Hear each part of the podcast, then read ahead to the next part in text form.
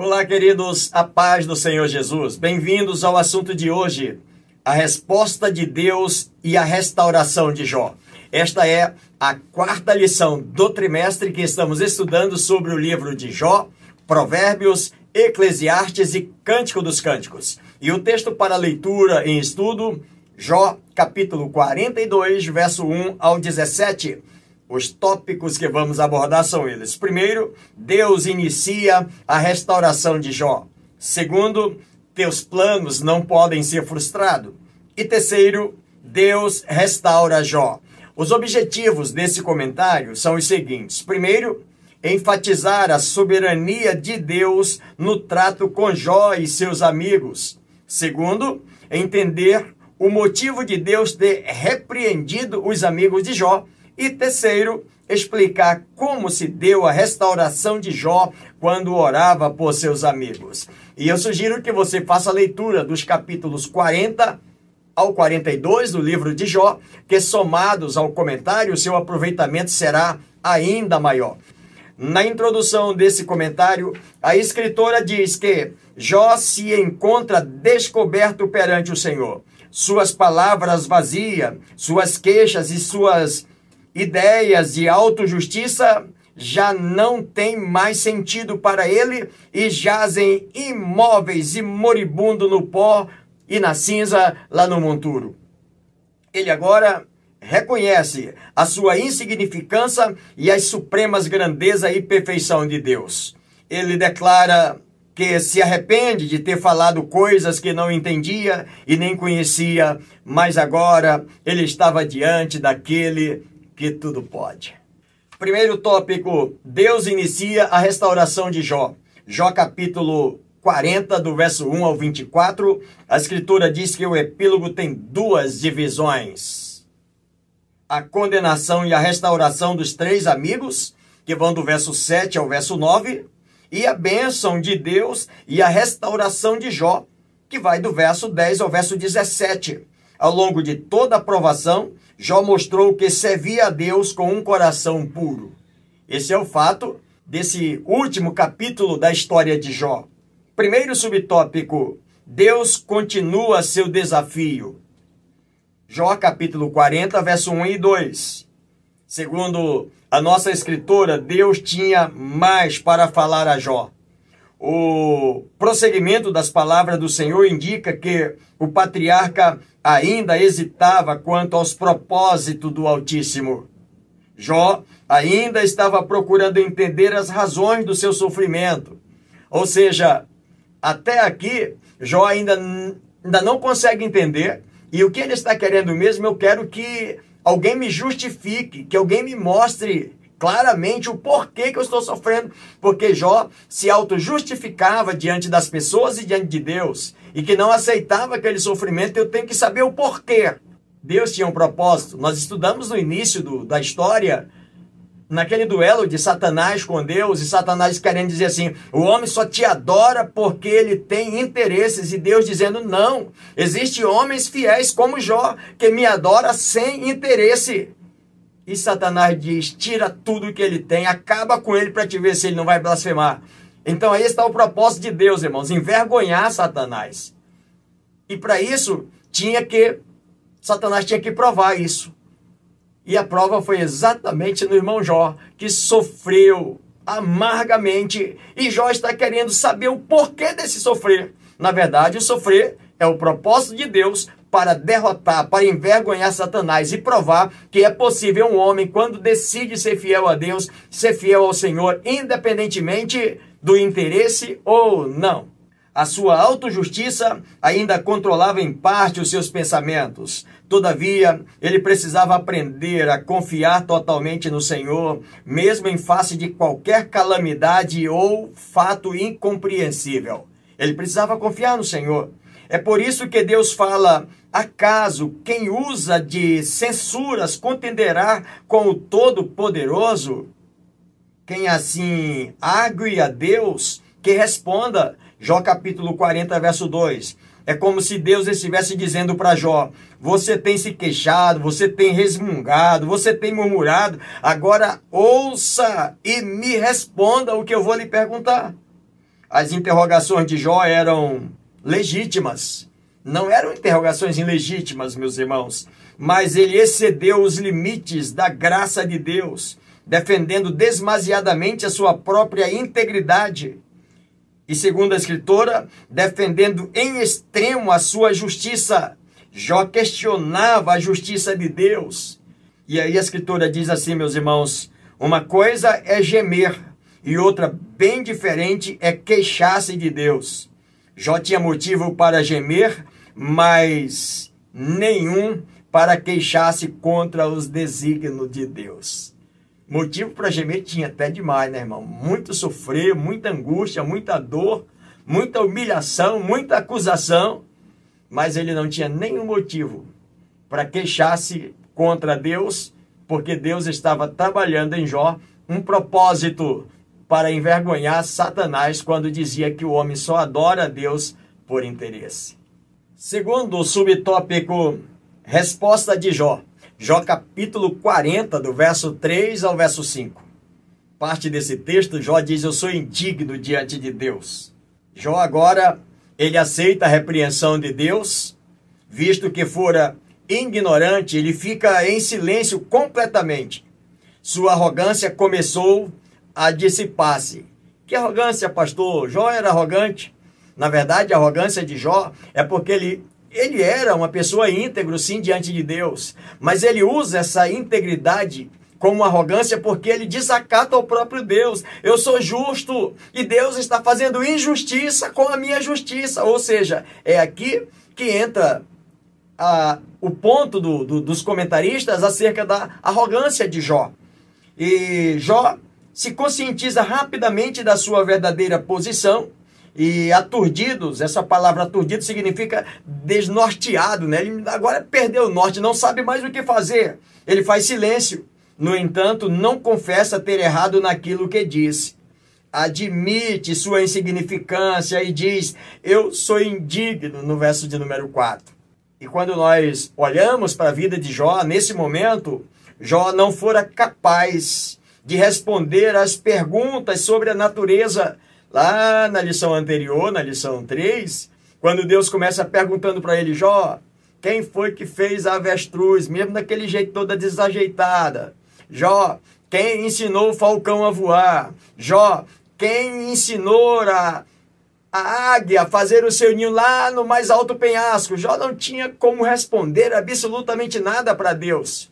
Agora Deus vai fazer perguntas acerca dessa dessa morada celeste, do céu, da santidade de Deus, que Jó está dizendo que o Senhor está fazendo injustiça com ele. Aí ele agora ele cai do cavalo mesmo, né, irmãos? Porque ele não tem como responder.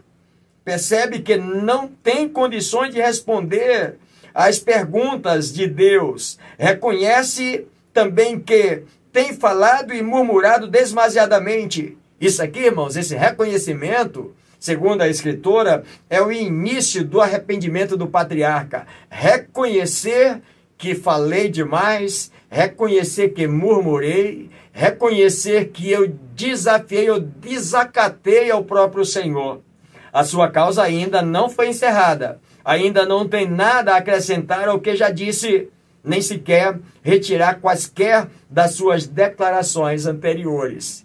Jó agora entra no estágio de começar o seu processo de restauração, porque ele reconhece as suas falhas, reconhece as suas murmurações, agora Deus vai tratar da vida de Jó. Terceiro subtópico, o segundo discurso de Javé. Jó capítulo 40, versos 6 e 7. Então o Senhor do meio de um redemoinho respondeu a Jó: Cinge agora os lombos como homem e eu te perguntarei e tu me responderás. A escritora diz que à primeira vista parece que Deus está intimidando Jó com a afirmação do seu poder superior. Deus se apresenta como o contendor que o próprio Jó tinha desejado por vezes. Queria encontrar-se com o seu adversário, mas não sabia onde estava. Agora, aí o tem frente a frente para um duelo de palavras. Jó desejou tanto, algumas vezes ele questionou a sua justiça e a injustiça de Deus. Eu queria que você apresentasse, você passa e eu não te vejo. Você passa pela minha frente, eu não vejo, passa por detrás, eu também não vejo. Apareça. Ou seja, Jó questionava a sua justiça diante da injustiça de Deus.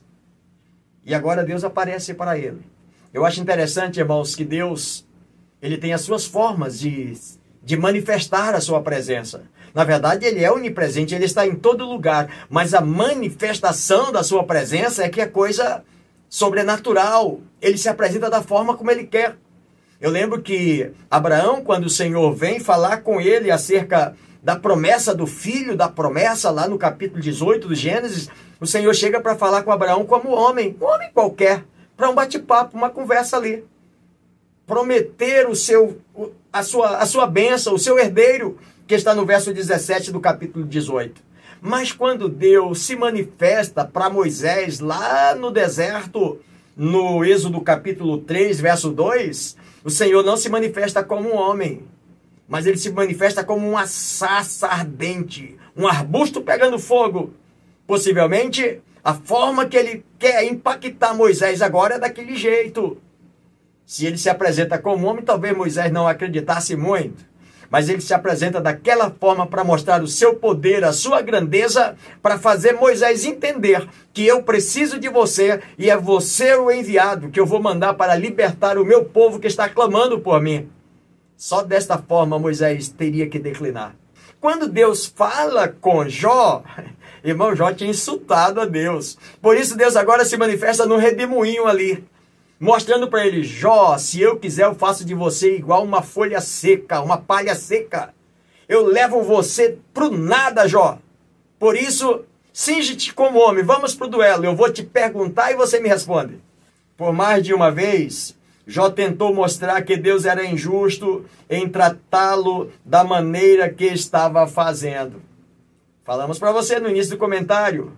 O que Jó estava sofrendo era um propósito de Deus, envergonhar Satanás, de que o homem sincero a Deus não adora a Deus por interesse, adora a Deus pela sua glória, pela sua grandeza, pelo seu poder. Então, ele chegou mesmo ao ponto de desejar um advogado para questioná-lo diante de Deus. Agora, meus irmãos, ele está em silêncio, humilhado ali diante daquele redemoinho. Ele não tem como se mexer, não tem como fazer nada e Deus o questiona: Acaso anularás tu de fato o meu juízo? Ou me condenará para te justificares? Capítulo 40, verso 8. Entretanto, Jó está mudo. A presença divina o faz emudecer, como também emudeceria qualquer homem, qualquer ser humano que tivesse um contato com o Deus o Todo-Poderoso. Esta é a forma que Deus chega para mostrar para Jó: fica no teu cantinho. Eu te conheço, Jó. Eu defendi você diante de Satanás. Você foi fiel. O teu problema foi ter murmurado. O teu problema, Jó, foi ter me desacatado. Por isso, fica aí, me responde. Agora eu vou te perguntar. Agora é a minha vez. Agora quem está dominando o ringue sou eu. É mais ou menos isso que Deus está falando para Jó. Segundo tópico: teus planos não podem ser frustrados. Jó capítulo 42, do verso 1 ao 9. Os três amigos de Jó são acusados de falar injustamente sobre Deus, seus caminhos e suas razões para permitir a aflição. A escritura diz que, apesar de serem palavras que faziam parte do vocabulário teológico típico, suas percepções eram parciais e distorcidas. Primeiro subtópico: Bem sei que tudo podes. Jó 42, verso 1 e 2. Então respondeu Jó ao Senhor: Bem sei que tudo podes, e nenhum de teus planos pode ser frustrado. Agora, nesta altura do texto, Jó não estava mais querendo contradizer-se, mas desejava entregar-se diante da soberania do Deus Todo-Poderoso reconhece que Deus tudo pode, inclusive levantá-lo daquela situação, daquela condição miserável na qual tanto se desesperou totalmente por considerá-la insuperável. Jó se achou nessa situação. não tenho como superar mais. Cada dia que passava, a situação ficava pior. Agora, ele acredita que Deus pode salvá-lo. A sua visão foi expandida além de todos os limites anteriores. Jó, agora ele tem uma nova apreciação dos desígnios de Deus. Ele tem uma nova apreciação da finalidade, do intuito, do objetivo, do propósito de Deus. Agora ele está sabendo de que Deus pode fazer tudo por ele. Agora ele já não está questionando mais. Ele já está reconhecendo que o que ele está vivendo é um propósito de Deus na sua vida. Sua primeira expressão impetuosa e espontânea, tão diferente da reserva na sua resposta ao primeiro discurso, é uma expressão de admiração irrestrita. O que, pastor? Podes fazer tudo. Nenhum dos teus planos pode ser frustrado. Agora, Jó admite: Deus eu estou aqui agora na tua mão. Seja feita a tua vontade, seja feito o teu querer. Eu sei que tudo podes. E tu pode me levantar dessa miséria que eu estou vivendo aqui. Essa é agora a consciência do irmão Jó na situação que ele estava. Segundo subtópico, falei do que não conhecia. Jó 42, verso 3 ao 5. No verso 3, na verdade, falei do que não entendia, coisa maravilhosas demais para mim, coisa que eu não conhecia. Os ousados discursos de Jó tiveram o efeito de ocultar o conselho divino, sendo conversas inchadas, sem grande conhecimento de Deus. Teologicamente, parece que ele estava falando muito bonito, né? Ele falou do que não compreendia, proferindo coisas por demais elevadas para a sua capacidade. Jó, à luz do nosso comentário, pois agora confessa ser o saco de vento da teologia e perdeu a sua arrogância. Agora estava abandonando a ideia de que ele poderia refutar qualquer das acusações falsificadas de Deus. O que, que é isso, pastor? Jó conhecia teologicamente Deus, mas da forma como ele afrontou Deus, essa teologia para ele tornou-se como um saco de vento, ou seja, sem nada. Passou o vento, acabou-se. E as acusações que ele fazia de Deus teologicamente, quando ele se considerava tão justo e Deus sendo injusto. Na lógica de Jó, Jó estava achando de que o que ele estava sofrendo, o que Deus estava fazendo com ele, estava fazendo então uma acusação falsa. Eu não mereço isso. O Senhor está me acusando falsamente. É mais ou menos essa a ideia de Jó. E quando Deus o confronta, dizendo: Jó, me responde agora, vou te perguntar. Se tu tentar arguir contra mim, porventura tu vai mudar essa minha essência, o meu poder, a minha majestade, a minha glória, vai mudar? Não vai. Então, ouve o que eu vou te dizer. Jó se convence que eu conhecia só de ouvir, mas agora os meus olhos te veem. Por isso me abomino e me arrependo no pó e na cinza.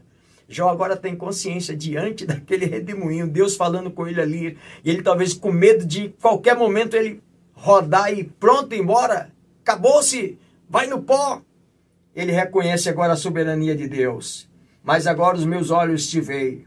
A visão que Jó teve da teofania lançou nova luz sobre os seus problemas de conhecimento e sabedoria. Ou seja, teofania, aquela visão que ele viu nitidamente a presença de Deus ali. Aquela presença de Deus muda completamente a visão de Jó agora. Não mais de falar acerca de Deus teologicamente, mas porque ele viu com seus próprios olhos, presenciou a, a, o poder de Deus. Ele foi soerguido mediante essa experiência, ou seja, Jó agora ele foi levantado, não é mais o mesmo em cacos, agora é uma nova criatura, é uma outra pessoa, dependência completa de Deus. Terceiro subtópico: Deus repreende os amigos de Jó. Jó 42, verso 7 ao 9. Aqui, ele faz Bildade e Zofá. Eles são atraídos pela ira de Deus. Por quê, pastor?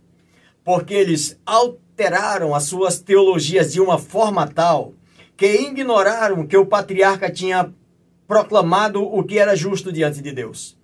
E eles alteraram. Alguém chega a dizer que a teologia deles era uma teologia deficiente. E vamos além. Alguém chega a dizer que todas as teologias o são. Pastor, quer dizer que todas as teologias têm deficiência? Tem. E aí, como é que nós vamos viver daqui para frente, pastor? Então, nós precisamos, irmãos, continuar aprendendo a fim de que a verdade prospere cada dia entre nós. Não existe hoje um sistema que seja como Deus. E algum escritor chega a dizer que ter como perfeição qualquer outra coisa além de Deus é criar um ídolo. Ou seja, se eu colocar a teologia que eu creio acerca de Deus acima do próprio Deus, ela se torna para mim um ídolo. Foi o que aconteceu com aqueles homens. Eles idolatraram tanto seus conhecimentos que esqueceram de falar quem era Deus para Jó, do amor de Deus, da bondade de Deus, da soberania de Deus, do poder de Deus, só mesmo massacrar o irmão Jó. Deus não está dizendo que tudo quanto Jó falara a seu respeito estava correto. É evidente que houve momentos de dúvida na mente de Jó durante a sua aprovação. Mesmo assim, ele manteve um espírito sincero perante Deus. Mas os seus amigos não haviam procedido assim. Por isso, Deus agora está dizendo: Eu quero um holocausto de vocês, um sacrifício. Vocês vão oferecer um sacrifício.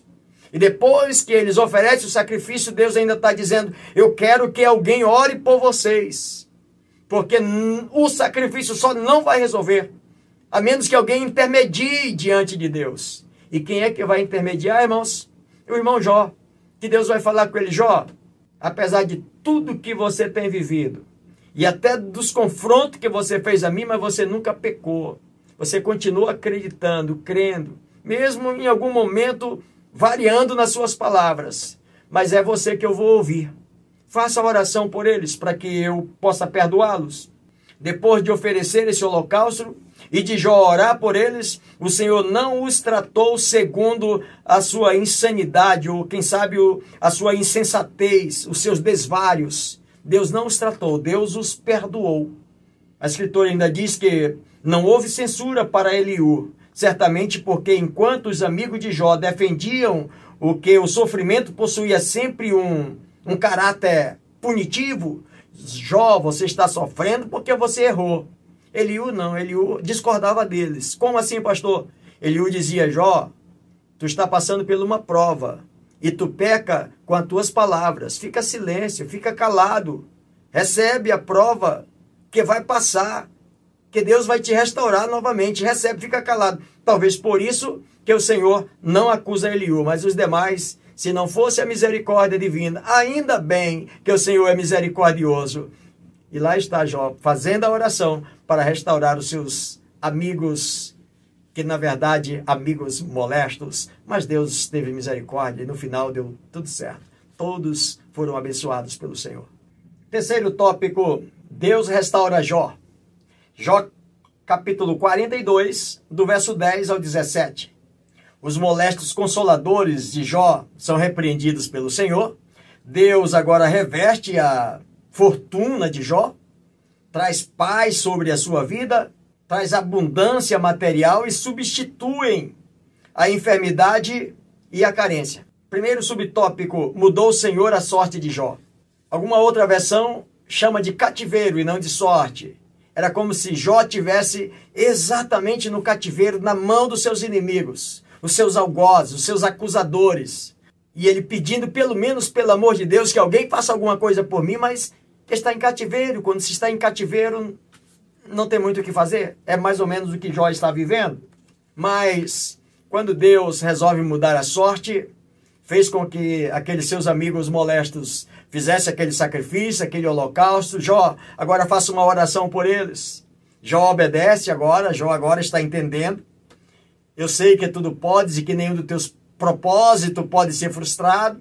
Jó ora, e quando Jó intercedeu por seus amigos no meio daquele, daquele serviço altamente humanitário, ele mesmo foi grandemente favorecido e ganhou da parte do Senhor o dobro de tudo quanto estivera. Lembra lá do, do livro do Gênesis, capítulo 3, verso 12, quando o Senhor disse para Abraão: Abraão, abençoarei aqueles que te abençoarem, e amaldiçoarei aqueles que te amaldiçoarem. Pois isso. Jó exatamente está fazendo isso. Eu vou abençoar, porque eu abençoando, eu serei abençoado. E é isso que aconteceu. Ele abençoa os seus amigos. E a bênção maior é para ele. Eu lembro que o salmista, no Salmo de número 103, no verso de número 3 e 5, ele faz uma expressão exatamente do que aconteceu com Jó após isso aqui. Após ele abençoar os seus amigos. Diz o texto seguinte, Salmo 103, verso 3: Ele quem perdoa todas as tuas iniquidades, quem sara todas as tuas enfermidades, quem da cova redime a tua vida e te coroa de graça e misericórdia, quem farta de bens a tua velhice, de sorte que a tua mocidade se renova como a da águia sua juventude e suas forças físicas foram renovadas para assemelhar-se às águias. É o que está vivendo Jó agora. A escritora diz que esse último capítulo da história de Jó conta-nos do poder de Deus de curar e restaurar, revertendo as tragédias e os retrocessos. E que a luz desse comentário, nesse aprendizado, também se destaca a intervenção divina em tempos difíceis, pelo que oramos e olhamos para o céu, a fim de receber essa misericórdia, essa ajuda divina. Seja qual for o momento, qual o retrocesso na minha, na sua vida, não esqueçamos disso. Olhar para Deus, olhar para os céus, clamar por socorro do Senhor, porque Ele é especialista em mudar os cativeiros e transformar o que viveu Jó agora num estágio de bênção e de prosperidade, tudo em dobro daquilo que ele tinha antes, porque Deus é fiel. Segundo subtópico, amigos e parentes restaurados, Jó 42, verso 11. Nós vamos perceber que as boas novas se espalharam rapidamente a todos os amigos, incluindo aquela terrível tríade, ou seja, aqueles seus amigos molestos e mais Eliú. O texto diz que aquela manifestação de Deus, porque Deus, na verdade, está presente em todo lugar, mas a manifestação da sua presença é algo sobrenatural. A manifestação da presença de Deus na vida de Jó mudou completamente, arrancou ele do cativeiro e colocou ele no trono de volta. Com todas as bênçãos, e essa boa nova se espalha rapidamente, todas as pessoas vêm chegando, seus amigos, seus vizinhos, seus parentes. Todos eles trouxeram presente, entre eles um anel de ouro, sinal especial de amizade, um anel para você, uma aliança que nós estamos fazendo, uma amizade especial com você, Jó. Novamente, esses presentes simbolizavam cortesia e amizade, e na ocasião foram um sinal de alegria especial para todos. Jó foi restaurado, seus amigos voltaram, sua saúde lhe foi devolvida, agora ele era novamente um homem próspero. Foi permitido a Jó ver a reversão do passado e o alvorecer de um novo dia. Agora está lá o cumprimento do propósito de Deus. Jó, aquilo que Satanás lá no começo estava lá, naquele duelo, o meu plano já estava forjado, já estava pronto. Eu só permiti para envergonhar Satanás, mas agora está aqui de volta. Aquilo que eu tinha prometido, que eu tinha colocado no intento, no meu intento, agora com você, Jó, de volta. Jó agora estava novamente debaixo da bênção de Deus. Terceiro e último subtópico do nosso comentário: saúde, família e riquezas restauradas. Jó 42, verso 12 ao 17. O texto diz que Jó estava de volta às atividades normais da vida e mais forte do que nunca. Pondera, né, irmãos? O vale que Jó passou, o cativeiro onde ele esteve, que nem ele mesmo acreditava mais, e as pessoas à sua volta. Ah, com certeza. Quantas pessoas? Esse aí não se levanta nunca mais. Esse aí acabou para ele. Esse aí nunca mais ele será gente. E as pessoas talvez até balançando a cabeça, dizia ser tão bom, ser tão próspero, ser tão fiel, tá aí, ó. Deus está castigando ele, ele jamais vai se levantar daí. E Jó chegou a pensar que o melhor lugar mesmo para ele era a sepultura. Mas o autor do livro tem o cuidado de registrar da forma como Deus devolveu as bênçãos para Jó, as suas, a sua prosperidade, E naquela época, uma pessoa próspera era sinônimo da bênção de Deus. E Jó agora atrai a atenção das pessoas porque a bênção é dupla. Jó, tudo quanto ele tem, o Senhor lhe dá em dobro. Então, para todas as pessoas que viram o estado que ele estava e agora como ele está, aí não podiam mais duvidar dessa essência, desse poder de Deus.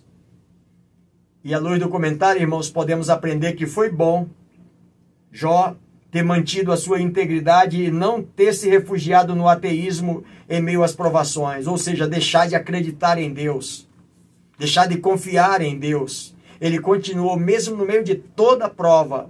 Algumas vezes ele desafiava Deus, é verdade, né, irmãos? No meio da luta, da prova, às vezes a gente fala o que não deve. Jó se arrependeu depois de ter falado muitas coisas, mas ele continuou crendo em Deus. Ele demonstrou que um homem pode adorar e servir a Deus na adversidade, mesmo quando não há nenhuma vantagem pessoal à vista, nada em troca. Era isso que Deus queria para confrontar Satanás. Vou te mostrar que existe adoradores que me adoram sem interesse.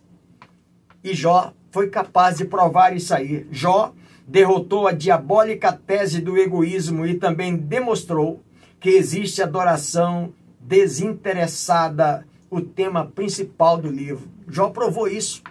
Satanás teve que bater em retirada, porque Jó continuou, mesmo não tendo nada, mesmo desejando a tumba, ele continuou adorando a Deus. O texto diz que ele morreu fartos de dias, depois que ele descobriu qual era o propósito, por que ele estava vivendo aquilo. Entregou-se nas mãos de Deus, Deus mudou a sua sorte, tirou do cativeiro e colocou ele novamente entre os príncipes e quem olhou para Jó depois, com certeza, se fosse nos nossos dias, alguém diria: Quem te viu e quem te vê, hein, Jó? É verdade. Deus mudou o cativeiro de Jó. Queridos, espero poder nesse comentário ter cooperado com você, querido colega, querido companheiro, querido professor, querida professora, querido aluno, querida aluna. Se Deus assim nos permitir, estaremos juntos no próximo comentário. Portanto, vamos juntos, avançando pela fé, com o novo tema da nossa igreja para esse ano como sal da terra e luz do mundo.